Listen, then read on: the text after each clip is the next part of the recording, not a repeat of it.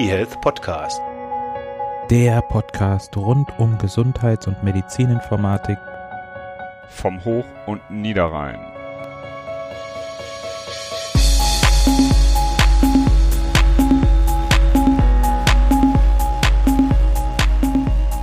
Folge 89 des eHealth Podcast. Es wird usselig draußen. Usselig ist ja auch das zweite inoffizielle Podcast, eHealth Podcast Wort. Fühlt euch in unsere warmen eHealth Podcast Arme eingekuschelt. Heute eine Folge mit einem Interview und zwar haben wir Admir Kulin von MDoc da, aber wir starten erst mit The Famous Bernhard. Wir machen zuerst Werbung, jeder einmal Werbung, dann jeder eine News und dann geht's rüber ins Interview.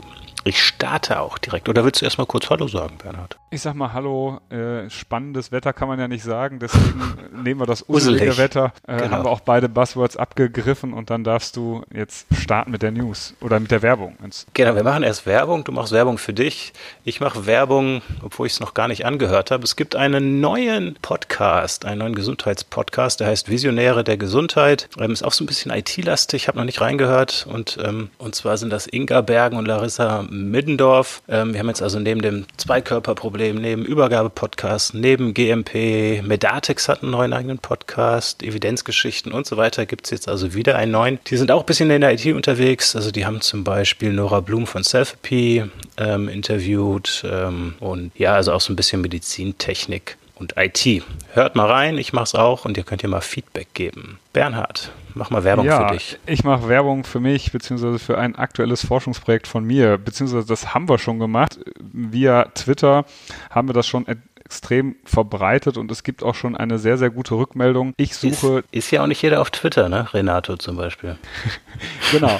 Also erstmal ganz fettes Dankeschön an diejenigen, die da schon mitgemacht haben und diejenigen, die nicht auf Twitter sind, die versuchen wir nochmal über die Ohren zu erreichen. Also in einem aktuellen Forschungsprojekt geht es um die Akzeptanz von Gesundheits-Apps und das soll äh, von zwei Teilnehmergruppen untersucht werden, nämlich einmal bei den Patienten mit Bluthochdruck und einmal bei Ärzten. Das heißt, ich suche Leute, die in eine dieser beiden Gruppen fallen und Lust und Zeit haben an einer kurzen kurz heißt hier so 10 bis 15 Minuten Dauer anonymen Befragung teilzunehmen. Also Alter, Geschlecht und äh, wohne ich ländlich oder wohne ich eher städtisch, sind schon die demografischen Angaben, die mir reichen. Und dann geht es eigentlich schon Richtung Akzeptanz von Gesundheits-Apps. Was weiß ich darüber? Was nutze ich? Was wären Faktoren, die mich dazu bringen würden, sowas zu nutzen? Das würde ich gerne untersuchen. Ich habe schon über 100 Teilnehmer. Ich hätte gern 200 Teilnehmer, damit man ein bisschen mehr Statistiken rechnen kann und freue mich natürlich über jeden, der teilnimmt oder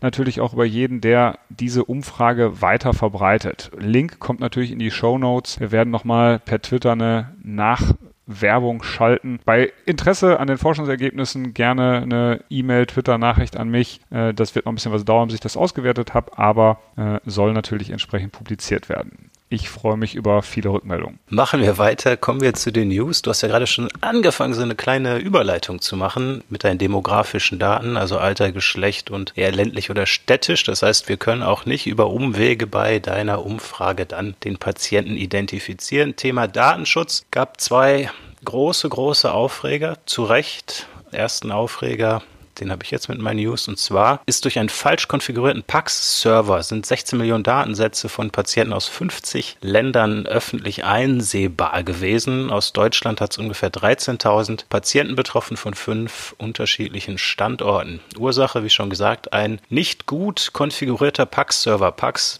sind ja die Systeme, wo dann die Bilder der Modalitäten, also CT, MRT und so weiter drauf gespeichert werden. Und diese Bilder müssen natürlich auch angeschaut werden. Das heißt, die kommunizieren mit anderen Systemen, können teilweise auch von Niedergelassenen angeschaut werden oder wenn der Arzt beispielsweise mal zu Hause ist und ähm, konsiliarisch ein Bild befunden soll. Das heißt, die werden häufig angesprochen. Wenn man die schlecht konfiguriert und die jetzt nicht einfach nur aus dem Kliniknetz erreichbar macht, sondern auch aus dem Internet und es böse Leute gibt, die dieses Internet scannen und gucken, welcher Rechner wo antwortet, dann wird man relativ schnell finden, auf einem bestimmten Port antwortet dann so ein PAX-Server nach dem DICOM-Protokoll. Kennen wir ja auch schon, hatten wir ja auch in einer Folge hier. Und wenn man da mal ein bisschen rumsurft und rumschaut, dann kann es sein, dass man eben diese 16 Millionen Datensätze einsehen kann. Also Ursache hier ein schlecht konfigurierter Server. Das heißt, der Hersteller dafür hat vermutlich keine Schuld, sondern der Betreiber dieses PAX-Servers Stichwort VPN, DMZ, Härtung eines Systems und so weiter und so weiter wurde dort also nicht gemacht. Keine gute Nachricht. Was ist es bei dir? Ja, ich kann da kann mich da anschließen. Auch keine guten Nachrichten ähm, kommen aus Großbritannien. Da sind die Nachrichten im Moment. Überraschung, ja. Überraschung, äh, turbulente Brexit-Zeiten, auch gestern äh, wieder aktuelle Nachrichten. Hier geht's jetzt aber uns aber weniger um die Politik im Großen, sondern bei uns geht es natürlich immer ums Thema Gesundheit und da gibt es äh, aus der Ärztezeitung vom 19.09. die Nachricht, dass die britische Behörde, das Innenministerium ganz konkret, pro Jahr bis zu 10.000 Akten einsehen will. Also Akten sind da die elektronischen Patientenakten der NHS, die Briten haben da ja ein anderes, etwas anderes System als wir in Deutschland. In diesen Akten steht natürlich drin, wo die Perso äh, Personen wohnen, äh, das Alter, das Geschlecht und natürlich vor allem deren Krankheitsgeschichte.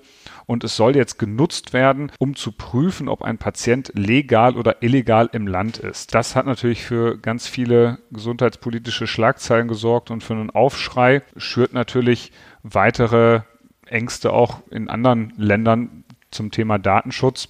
Also wenn jetzt wirklich so eine Behörde dann hergeht und sagt, wir nutzen regelmäßig entsprechende Machtinstrumente, um uns in einem solchen Ausmaß Akten äh, anzusehen, dann kann ich natürlich Personen verstehen, die sagen, dann muss ich vielleicht nicht unbedingt eine elektronische Patientenakte haben, um da jedem entsprechenden Zugriff zu gewähren.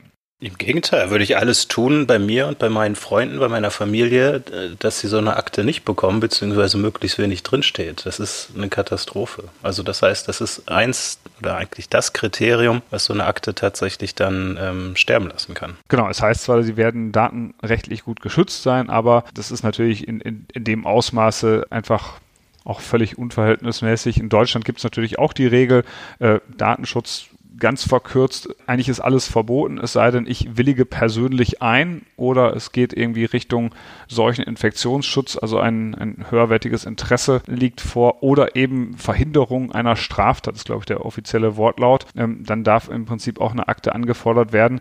Aber hier geht es ja wirklich um große Anzahl von Fälle und eine systematische, einen systematischen Zugriff. Also das sehe ich auch sehr kritisch was da geplant ist. Dann machen wir weiter mit dem Interview. Viel Spaß, ich klinge mich aus. Bis denn. Genau, wir haben heute wieder einen Gast hier. Der Gast ist Admir von MDoc. Magst du dich einfach mal und deine Firma selbst ein bisschen vorstellen? Sehr gerne, sehr gerne. Vielen, vielen Dank für die Möglichkeit. Ja, Admir Kulin, äh, bin ein ehemaliger Profisportler, der dann über Umwege in den Gesundheitssektor, in die IT-Branche äh, gekommen ist und Komm, jetzt sag schon. Was, wenn du sagst Profisportler. Basketballer. Basketballer. Wie groß bist du denn dann? Äh, 1,88. Äh, also Center. Nee. Nee, was? Nein, ja, Quatsch. Aufbau. Point Guard. Point, Point Guard, genau, sorry. Ich, oh genau, Gott, genau. schon so lange nichts mehr mit Basketball gemacht. Center sind die Großen, ne? genau, genau, genau. Oh Gott, oh Gott, das muss ich auch ausschneiden.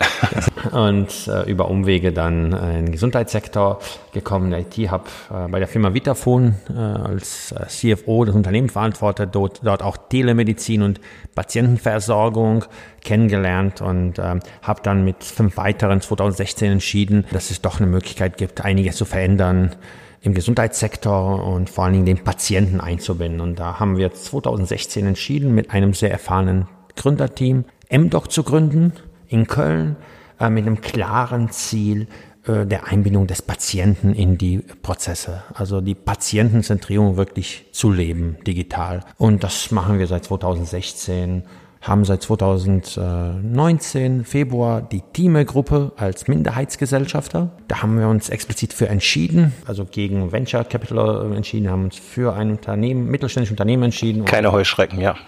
Ähm, ja, wir sind gekommen, um zu bleiben. Das ist das, was wir. Also wir sind gekommen, okay. um zu bleiben. Frei nach dem Motto agieren wir und äh, ja, das ist uns ganz wichtig. Okay, wofür steht denn das M? Ist das Mobile? Das für, für Mobile war so äh, als der erste Gedanke damals. Wie macht man das Ding für das Mobile? Mhm. Mobiler Doc. Wir werden ja sicher gleich dann noch auf das Produkt bisschen zurückkommen. Wenn du jetzt sagst, du hast den Patienten in den Mittelpunkt gestellt, da haben wir eine eigene Podcast-Folge mal dazu gemacht. Da habe ich so ein bisschen ähm, losgelöst herumgesponnen, wie es eigentlich für den Patienten sein sollte. War vor kurzem wieder auch mit einem nahen Familienangehörigen im Krankenhaus und habe wieder gesehen, wie wenig der Patient eigentlich informiert ist. Wie würdest denn du, du die ja, Produktgruppe bezeichnen ähm, in, oder das Produktsegment, in dem ihr da unterwegs seid? Also wer sind noch Mitbewerber und wie nennt man das? Bisschen schwierig, wie man das Ganze nennt, weil wir wirklich sehr breit eingestiegen sind, die ganze Patientenjourney abzubilden. Aber Patient Empowerment ist so das Übergeordnete, also die Patientenjourney. Und da gibt es verschiedene Marktbegleiter oder, äh, oder Marktgestalter, mit dem man ja gemeinsam überhaupt den Markt kreiert. Ob man jetzt eine Bevatec, die sich gerade vom Bedside Terminal in Richtung des Patienten bewegt oder ob man bei verschiedenen Befragungen Heartbeats nimmt. Da gibt es auch die Patient Journey App, aber auch so Patientenakten, die sich so ein bisschen in die Richtung bewegen wollen. Prozesse abzubilden. Das heißt, da gibt es viele und auch eine Aqua hat ja gerade ein oder versucht ein Produkt zu launchen mit der Aqua Suite, wo, wo die genau das versuchen auch zu realisieren. Das heißt, wir sehen immer mehr Leute, die sich damit beschäftigen, den Patienten gerade in den Klinikprozess mit einzubeziehen, in verschiedenen Bereichen. Und dadurch, dass es ja jetzt schon ein sehr breiter Prozess ist, sehr äh, weit gefasst, gibt es natürlich in verschiedenen Bereichen verschiedene Player, die gerade eine wichtige Rolle spielen. Wobei am Ende die KISS-Hersteller die, die wichtigsten Rolle spielen ohne die ist immer ein bisschen schwierig reinzukommen. Genau. Ne? Naja, es ähm, ist schwierig, idealen Prozess abzubilden ohne die. Ja, genau, beziehungsweise nachher die Mehrwerte dem, dem Kunden, dem Krankenhaus klarzumachen, ähm, wird schwierig, wenn man jetzt nicht sagen kann, die Daten landen nachher strukturiert in der Akte oder wir können es auch abfragen. Genau. Genau, jetzt hast du gerade schon Patient Journey gesagt. Jetzt mache ich eine, eine Kombinationsfrage. Was ist die Patient Journey und gib mal Beispiele bitte und warum gibt es das nicht schon längst in Deutschland flächendeckend? Das, was wir nicht haben, das ist die Patient Journey. Also sozusagen äh, okay. Ja, also ich meine, das ist aber jetzt relativ, relativ viel. Also das, was wir nicht haben, das könnte dann auch semantische Interoperabilität sein oder ganz viel. Also das musst du schon ein bisschen einschränken. Ja klar, aber ich meine, im Endeffekt ist, kommt es ja aus dem Bereich der Customer Journey. Und ich glaube, dass so das Erste, dass der Patient als Customer gesehen wird, ist etwas, was wir, was für uns alle un, so ein bisschen, ja, unbekannt ist. Und äh, die Patientenpfade, um es auf Deutsch unterzubrechen, das sind eigentlich Abbildungen von Prozessen, die so einen ganzheitlichen Gedanken haben. Und wenn wir äh, explizit sagen, bleiben wir mal in der Klinik nur bei dem Aufnahmeprozess. Der Aufnahmeprozess kann eine gesamte Patientenfahrt abbilden. Das heißt, was erleben wir jetzt? Wir kommen rein, man drückt Papier in die Hand, man füllt das Papier aus, dann, wenn man Glück hat, landet man dann in ein Zimmer, dann füllt man nochmal Papier aus, und weiß nicht, was mit einem am Abend, was am nächsten Tag passiert. Das heißt, es ist sehr sozusagen halt, also es sieht für uns aus wie Zufall, wenn man da ist. Ist es nicht. Es sind unglaubliche Logistikprozesse, die dahinter liegen. Aber das ist halt einfach sozusagen wirklich dieses ganzheitliche vom ersten Kontakt zum Patienten, der dazu bewegt, was auch immer das auslöst äh, ob es elektiv ist oder Notfall, bis hin zu danach bei der Entlassung. Ähm, sozusagen, da, das ist die Abbildung der, der Patienten jetzt als Patientenjourney in der Klinik. Dann lass uns mal dabei bleiben, wie es denn jetzt für den Patienten selbst aussieht. Also wenn es die Patient Journey ist, wie stellt sich es für den Patienten anders dar, wenn ein Krankenhaus euer Produkt oder ein vergleichbares Produkt einsetzt? Also wie ist der Unterschied für den Patienten mit so einem Produkt oder ohne so ein Produkt? Ja, Fangen wir einfach an. Ich meine, ein Patient äh, kann von zu Hause vom Sofa, äh, bleiben wir bei dem elektiven Patient, dem einfacheren, kann sozusagen einen Termin buchen, vor Ort bekommt Informationen, die zu diesem Termin anhängen. Das heißt, eine komplette Abbildung. Wenn ich jetzt einen Knietap-OP habe, bekomme ich also sozusagen meine Aufklärung schon mal auf die App, bekomme äh, Fragebögen, Checklisten, was soll ich mitbringen, wann soll ich da sein, bekomme den Ablauf schon, dass ich so alles vorbereiten kann, vielleicht schon Wahlleistungen treffen kann und dann dementsprechend vorbereitet, ohne große Sorgen äh, in die Klinik komme. Wenn ich in die Klinik komme, haben die schon meine Daten. Das heißt, ich habe schon strukturiert beantwortet, was hochgeladen, was benötigt wird. Idealfall landet es auch direkt im KISS, wird verarbeitet, so das heißt, wenn ich ankomme, mit der Karte wird alles gematcht und äh, ich muss nicht nochmal irgendwelche Dokumente ausfüllen etc. Während des Aufenthalts weiß ich explizit, was mit mir passiert ähm, werde permanent informiert, habe die Option, auch die Hotelservices, die nicht unwichtig sind, Essen etc., auch ähm, buchen, bewerten, hat immer wieder sozusagen hat Feedback des Patienten, Patient Reported Outcome, also auch das reporte ich so, dass es auch direkt als strukturierter Datensatz äh, irgendwo landet und wenn ich weitergehe, ob es jetzt Entlassmanagement ist oder ob ich nach Hause entlassen werde, bekomme ich alle Informationen digital, die ich dafür benötige. Was ich zu Hause machen soll, wie, wie, wie der nächste Ablauf ist, äh, etc. Das sind sozusagen das, was Produkte in, in, dieser, in diesem Bereich sozusagen ganzheitlich abbilden. Okay, das klingt alles total nach dem, was ich in dieser schon ähm, etwas älteren Folge gesagt habe, was hm. du, glaube ich, auch gehört, genau. ähm, wie ich mir da so einen Patientenaufenthalt vorstelle. Jetzt hast du es schon mehrfach gesagt, ich habe gesagt, da kommen wir gleich nochmal drauf. Ganz viel davon kann ja nur dann richtig sinnvoll funktionieren, auch da wieder, wenn die Daten vernünftig ausgetauscht werden. Das heißt, wenn der Patient sich das ähm, zu Hause in Anamnesebogen anschaut und ausfüllt und das Ganze jetzt irgendwie nur als PDF-Datei mal wieder ähm, im, nachher im KISS landen kann, dann bringt es ja nicht wahnsinnig viel. Also wenn dann zum Beispiel irgendwelche Kave-Daten, dass er irgendwelche Allergien hat oder sowas nicht strukturiert im, im, im System nachher landen, dann bringt es ja nicht viel. Seid ihr als solche Anbieter dann schon stark abhängig vom, vom KISS oder reicht es schon, wenn man sagt, okay, sowas wie Termine und so weiter, das bringt schon so viel Mehrwert, dass die Krankenhäuser darauf aufspringen?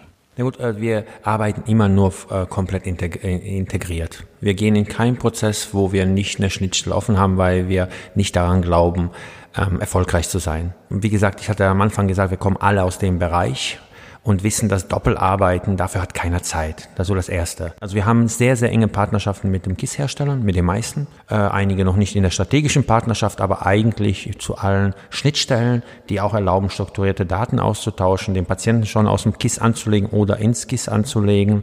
Und äh, wo wir genau, also das, was du sozusagen dargestellt hattest in der Sendung abbilden. Also wer sich in diesem Bereich bewegt, ähm, wir alle gemeinsam, das ist ein ganz, ganz großer, wichtiger Faktor, sich mit dem KISS auszutauschen.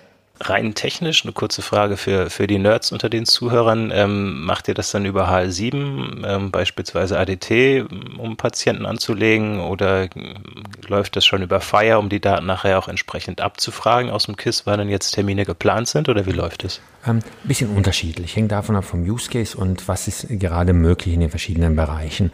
Also ich kann jetzt auch die Marketingmaschinerie starten und über Fire, über Fire reden. Meine, Kein Marketing bei uns, bitte. genau, genau, deswegen meinte ich da, das heißt Fire ist immer noch ein schöner Begriff, den wir immer mehr in Deutschland leben und immer besser, aber sind wir noch weit davon, dass wir über flächendeckenden Fire-Einsatz reden können. Das heißt, wir haben viel HL7, das heißt ADT, CU etc., ähm, haben auch einige APIs, die wirklich als REST APIs gebaut wurden, die sich sehr Fire annähern, mhm. aber auch Fire hat noch nicht überall Ressourcen definiert für mhm, alle ja. Themen, so dass ja. wir uns viel beschäftigen mit vielen anderen Partnern oder auch mit Kunden darüber zu reden, also wie kann eine Fire-Ressource für Patient Reported Outcome aussehen, solche Thematiken. Das heißt, das sind Themen, die uns schon äh, antreiben. Was sind denn jetzt die Gründe für ein Krankenhaus, sich sowas anzuschaffen? Ich glaube, es war der zweite Teil meiner ellenlangen Frage vorhin. Also ist das ein finanzielles Interesse? Geht es darum, weiß ich nicht, die Patienten eher ans Krankenhaus zu binden und damit eine höhere Auslastung zu erzeugen? Oder was ist genau das Interesse? Ich könnte jetzt als erstes provokant sein, jeder redet über Digitalisierung, man muss was tun. Das ist das Erste, sozusagen. Jeder muss was tun. Aber eigentlich machen sich alle Kliniken, wo wir oder alle Kunden, wo wir ähm, Partnern oder die uns kaufen, sehr viele Gedanken über die Prozesse. Das heißt, die Optimierung der Prozesse. Damit ist natürlich ein wirtschaftliches Thema, ein ökonomisches Thema in dem Bereich.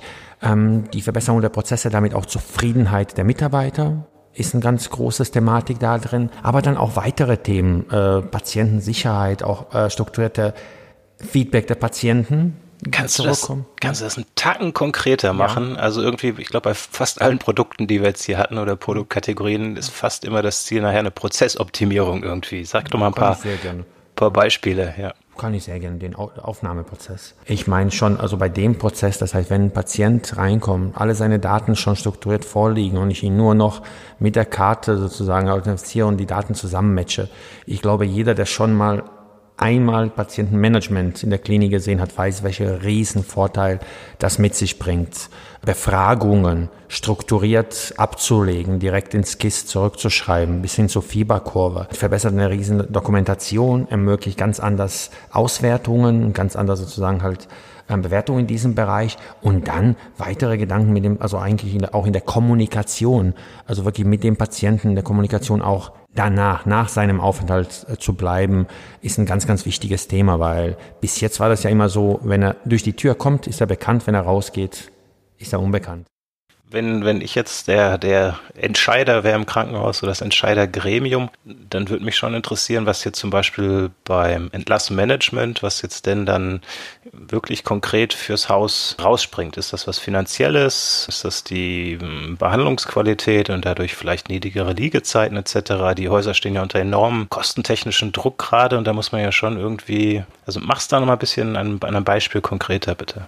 Ähm, ja, es kann sozusagen halt eine ähm, niedrige Liegezeit sein, also das heißt von, dem, von der Kostenseite, indem ich Patienten vorher, also frühzeitig nach Hause entlasse, mit ihm in Kontakt bleibe, ob über Chat oder Video und dementsprechend mhm. ermögliche, mich zu kontaktieren und ihn nach seinen Schmerzen abfrage, die bei mir gelandet sind, habe ich den Kontakt weiterhin, aber er liegt nicht vor Ort und muss nicht dann dementsprechend betreut werden. Also das heißt schon an diesem Beispiel, aber auch das Überleitmanagement, das mhm. heißt, wenn es direkt an die richtigen Stellen, in den richtigen Daten weitergegeben werden, vor allen Dingen für Gruppen, sind Digitalisierungslösungen ein ganz anderes Werkzeug der Orchestrierung. Arbeitet ihr auch mit Reha-Einrichtungen zusammen? Wir haben als erster Kunden waren Reha. Wir haben 2016 Reha gewonnen als erster Kunden, dann 2017 okay. ganz viele und dann kam ab Ende 2017 in Richtung Akut-Universitätskliniken. Ich glaube, das wäre auch nochmal so eine Geschichte, die, glaube ich, für Akuthäuser relevant ist, ähm, mhm. dass im Grunde oder dass im Zuge des Entlassmanagements natürlich auch die Patienten dann erst entlassen werden können, wenn klar ist, wo sie hingehen und dass das genau. natürlich auch mal dazu führen kann, wenn das nicht geklärt ist, dass Patienten länger liegen, als sie eigentlich müssten. Genau, also das ist ja das Thema des Sozialdienstes, der mhm. den Patienten runterbringt aber auch Konzepte, die so ein Akuthaus zusammen mit einem Reha äh, erarbeiten können, wie Better In, Better Out. Schon in, im Akut, also schon in der Klinik sozusagen vorbereitet zu werden auf einen Reha-Aufenthalt durch verschiedene Angebote sind Sachen, die man sehr, sehr gut digital abbilden kann. Und natürlich hat ein Sozialdienst unglaublich viele Möglichkeiten da einzugreifen und besser den Patienten schneller in die Reha zu bringen. Wobei es auch durch ein komplizierter Prozess ist. Wenn ihr schon mehrere solche Projekte umgesetzt habt, wie, wie läuft das normalerweise ab und was gibt es immer wieder für, was soll ich sagen, Probleme sagt man nicht, sondern Herausforderungen? Was passiert immer wieder? Was ist so der Standard? Nee, die sind, die sind so ein bisschen unterschiedlich, immer von der Größe der Klinik oder halt in welchem Bereich. Im Reha-Bereich ist es etwas, was so ein bisschen einfacher standardisierter ist. Der Patient ist länger da, bis drei Wochen etc. Aber sie haben, also zum Beispiel, da passieren immer wieder solche Sachen im Reha-Bereich, dass es Riesenaufruhr gibt. Der Therapieplan auf dem Papier ist nicht gleich wie der digitale Therapieplan der App. Natürlich nicht, weil die App aktuell ist. Ja. Also, also schon das zeigt sozusagen, also weil das kann halt so zu Unruhen führen. Aber eigentlich merken wir immer, egal wo wir sind, ob klein, ob eine Universitätsklinik oder ein kleineres Reha-Haus, wenn die nicht gut vorbereitet sind, wenn es nicht intern gut kommuniziert wird, ne, wenn es nicht eine Onboarding-Veranstaltung auch für die Mitarbeiter gibt, gibt es Probleme. Weil die Mitarbeiter sind die besten Marketingmaschinerie für so etwas. Weil die Akzeptanz der Mitarbeiter sozusagen halt auf einmal werden andere Leute bekommen eine ganz andere Wichtigkeit. Also da wird Rezeption oder Information eine ganz wichtige Anlaufstelle weil man schnell fragt, was ist in der App, wie komme ich auf ein Patientenportal und solche Sachen. Das heißt, wir erleben, was wir immer besser, was wirklich immer, immer besser ist, äh, die Schnittstellen. Das heißt, ich kann jetzt nicht sagen, oh Gott, die Schnittstellen sind immer die Problematik, da würde ich wirklich alle unsere Partner Unrecht tun. Also da bewegen wir uns sehr, sehr gut und immer besser. Also öfter ist wirklich dieser prozessuale Thema, weil eine Klinik muss sich auch dann mit Prozessen beschäftigen. Dann lass uns mal direkt beim, beim Anmeldung- oder Aufnahmeprozess sein. Machen wir es vielleicht jetzt an einem Beispiel. Du hast gerade, glaube ich, Knietap gesagt. Also bei mir ist jetzt klar, weil ich ähm, ewig lang voll professionell Basketball gespielt habe, ist jetzt mein Knie kaputt. Ich war übrigens das Center dann. Mein Knie ist kaputt und es ist klar, ich bekomme dann jetzt eine Knietap. Ich ähm, war bei meinem Orthopäden und der sagt, lassen sich doch dort operieren. Woher weiß ich, dass genau diese Klinik dann eine App hat, um meine Patient Journey zu optimieren? Wer sagt mir das? Gibt es die im App Store? Wie weiß ich dann, dass es das Krankenhaus ist? Und also im Idealfall hat der Orthopäde schon die Möglichkeit, Zuweiser bei der Klinik den Termin zu buchen für dich und ähm, den Datensatz beim AI ist ein bisschen schwierig, das heißt dann, also diesen Dokument, wie auch immer, halt weiterzuleiten und informiert dich, dass du direkt die App runterladen kannst oder auf dem Patientenportal dich anmelden kannst. Das ist sozusagen der Idealfall, der jetzt schon in hm, drei bis fünf äh, Kliniken abgebildet ist, so ganzheitlich, wo auch der Zuweiser eine Rolle spielt. Und ansonsten äh, macht die Klinik sehr viel Marketing über das Patientenportal oder über die App, die man im App Store findet, zu, genau zu diesen Thematiken. Alle Daten, die ich dann bis dahin eingebe, ach so, kann ich eigentlich auch Medikamente einscannen mit Barcode? Ja, Gut. ja, klar. Also Medikationsplan mit, also wir haben da auch mit äh, auch andere, also Marktbegleiter oder äh, Marktkollegen. Ähm, das heißt, wir mal arbeiten das zusammen mit einem Partner Dosing und haben einen Medikationsplan mit AMTS-Prüfung etc. auch in diesem Bereich. Das heißt, ich würde das einscannen und mhm. wo gehen die Daten dann hin? Also wenn ich das speichere? Bei uns auf der Plattform bleiben die und haben jetzt die ersten KISS, die nicht nur die PDF, weil also sozusagen weitergeben, sondern auch strukturiert diesen Datensatz äh, in dieser in die Richtung weitergeben. Das okay, heißt also, viele empfangen das als ein Dokument, was dann äh, in mhm. KISS verarbeitet wird oder strukturiert weitergegeben. Immer ein Thema Datenschutz, zu Recht. Mhm. Äh, wie werden die Daten denn dann übermittelt zu euch und ähm, mhm. wo stehen eure Server? Könnt ihr die Daten einsehen oder wer kann Nein, das? also äh, zwei Schritte zurück. Also vielleicht zu uns, was ich am Anfang gesagt habe, seit 2016 haben wir eine interne Datenschützerin seit dem ersten Tag und bauen seit dem ersten Tag genau auf diesem Level. Ähm, unsere, wir partnern mit der T-Systems und haben europaweit in allen Ländern äh, Installationen für äh, mit der T-Systems, kommen nicht an die Daten äh, in der Treuhand. Äh, alles ist encrypted, ähm, liegt auf der Datenbank und die werden auch in der Übertragung verschlüsselt. Auch in Richtung des KISS werden die verschlüsselt übertragen. Wenn du jetzt gerade gesagt hast, dass bei vielen ähm, Systemen die Daten als Dokument ähm, aufgenommen werden, seid ihr dann IHE XDS kompatibel oder ist das alles immer eine proprietäre Geschichte? Nee, nee, also äh, sind wir. Ja, war eine geschlossene Frage. ja, nein, sehr gut. Letzte Frage, weil ansonsten sind wir schon wieder zu lang dran hier. Das DVG, ist es jetzt ja so, dass ja, sagen wir mal, laienhaft ausgedrückt, jetzt auch Ärzte Apps verschreiben können? Bringt euch das was? Also habt ihr irgendwas davon, dass jetzt Krankenkassen auch Apps bezahlen können? Das als erste, was es bringt, ist eine Bewegung im Land. Das ist schon mal gut. Es gibt Bewegung und ich glaube, das ist schon mal wichtig. Wir prüfen das sehr und gucken, wie wir unsere Lösung genauso positionieren, dass uns das etwas bringt. Also wir beschäftigen uns viel damit und werden sicherlich unsere Positionierung entlang dessen auch aufbauen, so dass man da daran partizipieren kann. Alles klar. Dann sind wir fast durch. Letzte Frage, Klassiker. Welche Frage habe ich vergessen dir zu stellen? Hm. Wer, wer NBA-Champion wird? Ja, sag mal. wer wird Champion? Werden die Brooklyn Nets. Okay, gut. Das war das Wichtigste. Dann sage ich vielen Dank. Äh, verabschieden wir uns, oder? Ciao, ciao. Vielen Dank. Danke. Ciao, ciao. eHealth Podcast. Der Podcast rund um Gesundheits- und Medizininformatik vom Hoch- und Niederrhein.